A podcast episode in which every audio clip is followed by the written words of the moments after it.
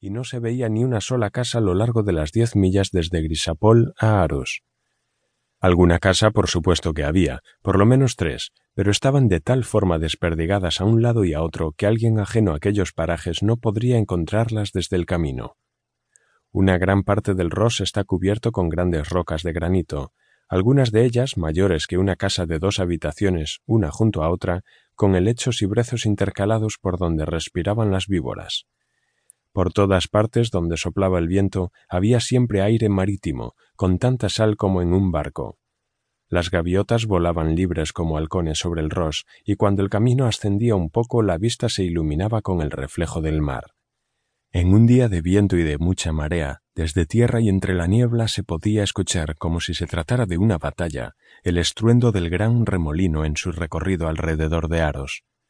También se oían las voces de los rompientes, grandes y tremendos, que solíamos llamar los hombres dichosos. Aros en sí, Aros Yei he oído que le llaman los nativos, que significa la casa de Dios.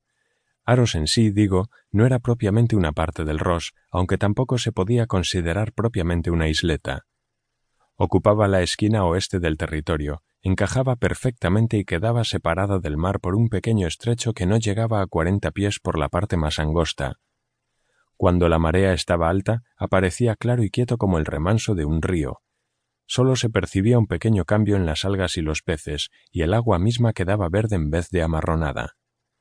Cuando bajaba la marea en el menguante, al menos durante uno o dos días al mes se podía pasar a pie desde Aros a tierra firme, había partes de buen pasto en las que se alimentaban las ovejas de las que vivía mi tío. Puede que allí el pasto fuera mejor porque el terreno era más alto en la isleta que en la mayor parte del Ross. De todas formas, no estoy lo suficientemente informado para asegurarlo. La casa de dos pisos de altura era idónea como casa de campo. Miraba hacia el oeste sobre la bahía. Había un embarcadero al lado para un bote, y desde la puerta se podía ver la niebla que cubría el Ben Kiao. En toda esta parte de la costa y especialmente cerca de Aros, estas grandes rocas graníticas de las que he hablado descienden juntas en tropel hasta el mar, como el ganado en un día de verano. Allí se alzan ante el mundo entero, como lo hacen sus vecinas en tierra, solo que entre ellas se extiende el sollozo del agua salada en lugar del silencio de la tierra, y en sus laderas florecen diantos de mar en lugar de brezo.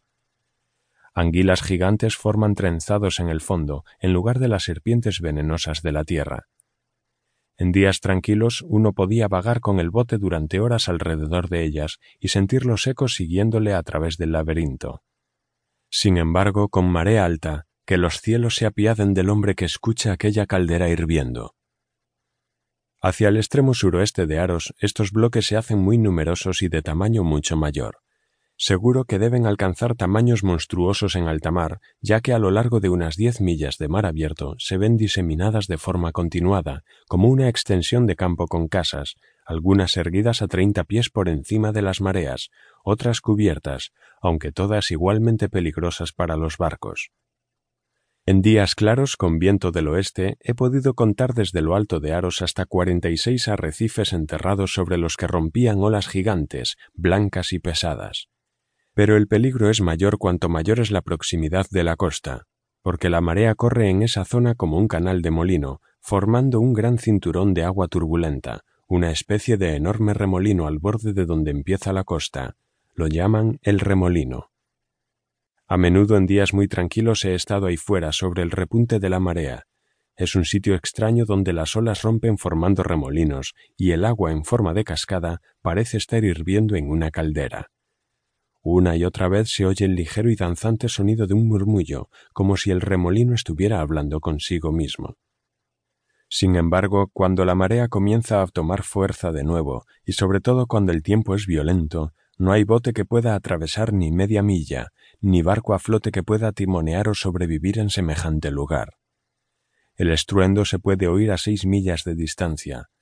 En el extremo más alejado hacia el mar se encuentra la parte más fuerte de los borbotones.